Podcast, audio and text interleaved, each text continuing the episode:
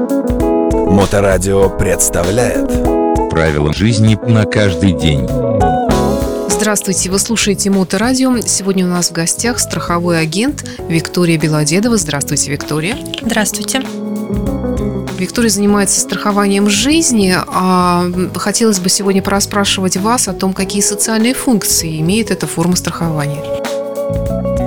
Я бы хотела начать с замечательного анекдота. Вообще есть очень много анекдотов на тему страхования жизни. Ну, как и любая другая сфера, она обрастает определенными байками, легендами, рассказами. И вот мне вот прям буквально на днях прислали, хочу поделиться. Торговца Мойшу призвали в израильскую армию и назначили в учебный центр агитатором, убеждать солдат купить страховки. Вскоре начальство заметило, что после встречи с ним страховки покупают практически все, хотя у других э, не было такого показателя. Ну и они решили узнать, что же он делает. Новоприбывший солдат загнали в комнату. Мойша вышел на сцену, улыбнулся и сказал – Ребята, я знаю, вы не хотите долго слушать всякую муть о том, как и что, поэтому объясню вам про страховки за одну минуту. Смысл такой. Если у вас ее нет, вы вас послали в бой и вы погибли, правительство пришлет ваше письмо с соболезнованием. Если она у вас есть, вас послали в бой и вы погибли, правительство пришлет вашей семье 20 тысяч долларов. Тут он сделал паузу, обвел зал глазами и спросил, как вы думаете, ребята, кого при таком раскладе пошлют в бой первыми? Вот. Замечательный анекдот. И на фоне него, можно сказать, именно так и работает. Например, у нас с таким обществом, как «Солдатские матери», была проработана программа по защите призывников, потому что нередко были замечены нарушения в момент приема молодых ребят на военную службу.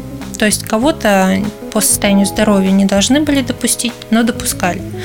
Кого-то, наоборот, по состоянию здоровья должны были, но не допускали. Конечно, идея шла от солдатских матерей, от этого общества.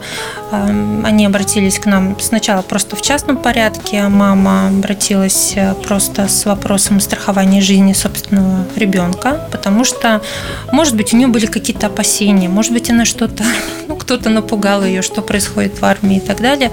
Она просто обратилась э, с целью иметь именно социальную поддержку в виде страховой компании, юридическую поддержку а в случае каких-либо ну, событий во время военной службы. Ну и с помощью, скажем так, как сарафанное радио это сработало, потом пришла еще одна мама, потом еще одна мама, и в итоге мы решили с руководством э, солдатских матерей решили разработать брошюру по э, как раз таки там был описан порядок действия во время призыва и как один из инструментов защиты ребенка во время прохождения военной службы и во время призыва на военную службу, там была памятка о том, что вы имеете возможность застраховать жизнь своего ребенка с определенными, например, заболеваниями.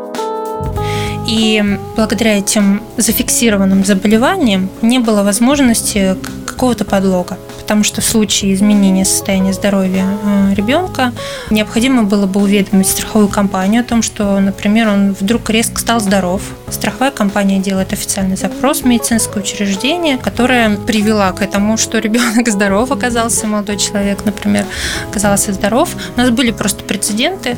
Вот, и, э, естественно, когда уже поступает официальный запрос, то никто не хочет из военной комиссии, никто не хочет с этим сталкиваться. Поэтому, когда родители со своим э, сыном заходят в приемную комиссию говорят, что вот наша карта медицинская, вот наш страховой полис, с ними ведут себя совершенно по-другому. Кому это еще может быть интересно именно с этой точки зрения? Я думаю, любому другому человеку, который когда-либо сталкивался с, с каким-то несправедливым отношением, то есть э, кому-то в медицинском учреждении что-то не так предоставляют услугу, что-то не то дают или наоборот не дают, там какие-то справки или выписки или еще что-то.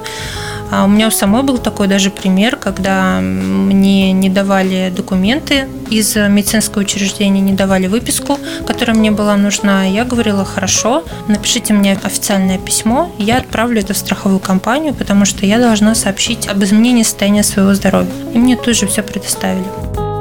Спасибо вам за интересный рассказ и за интересные случаи из вашей практики. Как вас найти нашим слушателям? А, меня найти легко. Можно обратиться по телефону 8 911 241 67 93, либо обратиться на сайт компании prolife.ru. Спасибо, до встречи в эфире. Правила жизни на каждый день.